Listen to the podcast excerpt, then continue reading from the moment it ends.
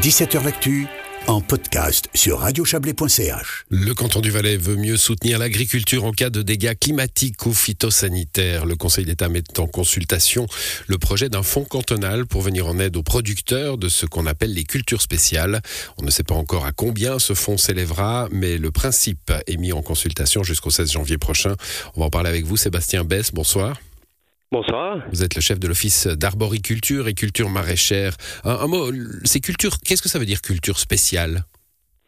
Alors, ce sont des, cultures particulières qu'on distingue par rapport aux, grandes cultures que sont les céréales, pommes de terre, etc. Donc, on parle de cultures spéciales en particulier pour la viticulture, les cultures maraîchères et l'arboriculture.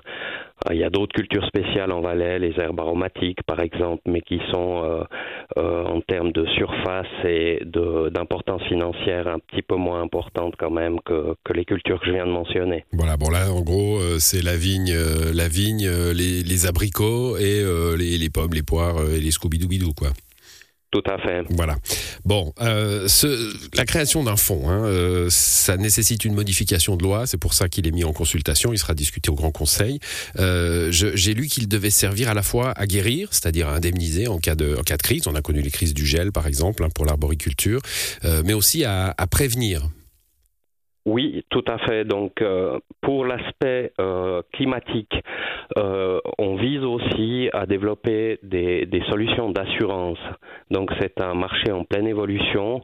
il n'y a pas beaucoup d'offres pour l'instant, mais il y a aussi des volontés de développer ce marché, des volontés qui sont notamment fédérales avec la, la, politique agricole fédérale qui souhaite aussi subventionner ces primes d'assurance qui seraient, qui serviraient à euh, gérer les risques financiers liés à des aléas climatiques. Mmh. Donc euh, cette, euh, ce marché va se développer aussi très certainement. Ouais, c'est compliqué hein, les assurances parce que évidemment les, les aléas climatiques sont de plus en plus nombreux. On nous les annonce en tout cas de plus en plus nombreux, aléatoires mais nombreux.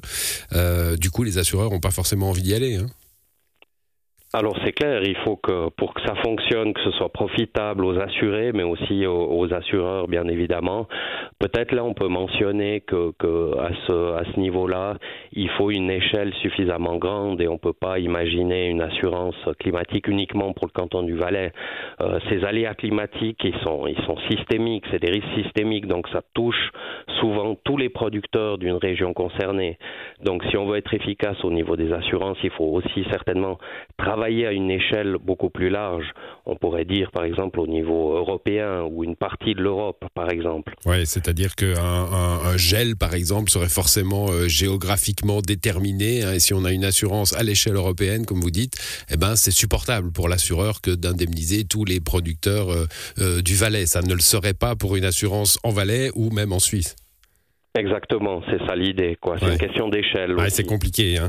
Euh, l'histoire de l'agriculture, euh, c'est une longue lutte finalement pour atténuer ces risques, hein, euh, que ce soit les risques des, des, prédateurs, des insectes, les risques phytosanitaires ou alors les risques climatiques. Et puis, on avait l'impression qu'on avait fait le job hein, au XXe siècle. On était plutôt tranquille. Et ce début du XXIe siècle, il vient, il vient rebrasser tout ça. Hein. Alors clairement, on a fait euh, des progrès très importants dans certains secteurs. Euh, on peut on peut citer vraiment euh, les progrès techniques de lutte contre le gel, par exemple en Valais. Il y a des grands développements qui ont été réalisés.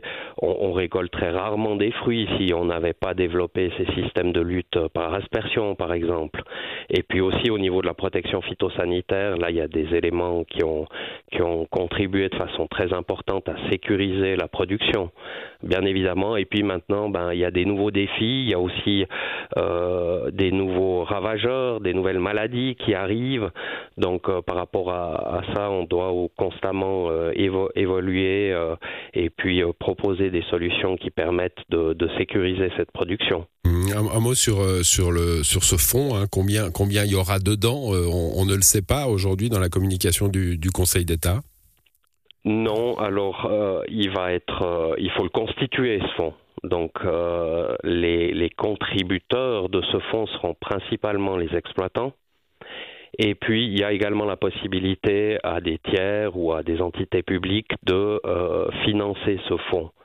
Et puis là, il faudra voir euh, justement euh, pour euh, déterminer quels sont les moyens que par exemple l'État pourrait mettre à disposition. Ça, c'est pas fixé naturellement au niveau de la loi.